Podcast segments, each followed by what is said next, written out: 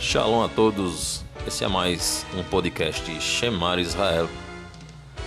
Iniciando após os preparativos de Rosh Hashanah e Yom Kippur, muitos perguntam: por que abençoamos nossos filhos para ser como Efraim e Manassés? Por Shemuel Kogan, na voz de Luiz Gustavo. Pergunta: quando abençoamos nossos filhos no Shabat, pedimos que ele ou eles sejam como Efraim e Manassés. Quem foram eles e por que desejamos que nossos filhos os imitem?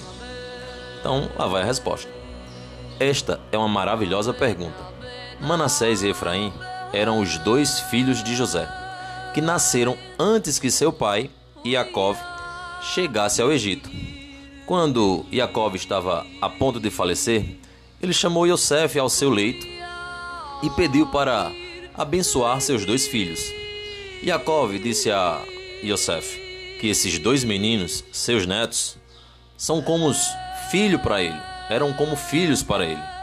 Efraim e Manassés serão meus como Ruben e Shimon. Assim, ao contrário de todos os outros netos de Jacob, Manassés e Efraim se tornaram duas tribos independentes, junto com seus sagrados tios, filhos de Jacob. Ambos tiveram suas próprias bandeiras, e quando a terra de Israel foi dividida entre os israelitas, ambos receberam porções independentes. Jacob, ou Jacó, então abençoou seus dois netos e acrescentou as seguintes palavras: Com você, Israel vai abençoar, dizendo: Que Deus faça você como Efraim e como Manassés. É por isso que abençoamos nossos filhos com as palavras: Que Deus faça, Deus te faça como Efraim e Manassés. Talvez alguém pudesse dizer que o destaque do caráter deles seja sua maravilhosa criação nasceram e foram criados no Egito, numa sociedade profundamente secular, um local onde as pessoas não tinham um bom caráter de acordo com as normas e costumes judaicos.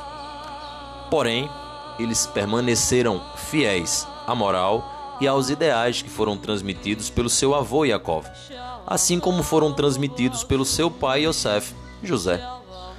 Ser grande entre grandes pessoas é também um desafio, mas manter um alto nível de espiritualidade e caráter em meio a uma sociedade sem moral e ética é o verdadeiro teste. É por isso que Yaakov escolheu esses dois meninos para serem seus. Eles foram capazes de provar a verdadeira força de caráter. Como alguém sabe se um peixe é saudável? Bem, se ele pode nadar correnteza acima contra a maré da sociedade. Foi exatamente o que Efraim e Manassés conseguiram no Egito. Isso é o que desejamos para nossos filhos. Também gostaríamos de protegê-los para sempre em nosso ambiente amoroso, educativo.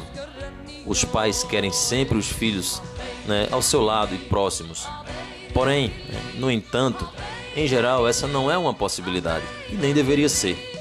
Haverá tempos em nossas vidas quando as crenças e a moral com as quais os criamos serão desafiadas pelos seus colegas, pela sociedade ou pelo ambiente, seja como Manassés e Efraim.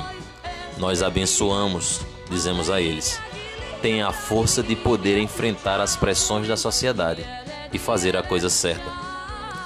Um outro detalhe é comum em muitas comunidades que os pais administrem essa bênção aos seus filhos nas noites de sexta-feira antes do Kiddush, em outras, óbvio, incluindo Hassidim Rabat, reservam essa bênção especial aos filhos para os momentos antes do início de Yom Kippur, o dia mais sagrado do ano. Muitos também prefaciam essa bênção com a bênção sacerdotal.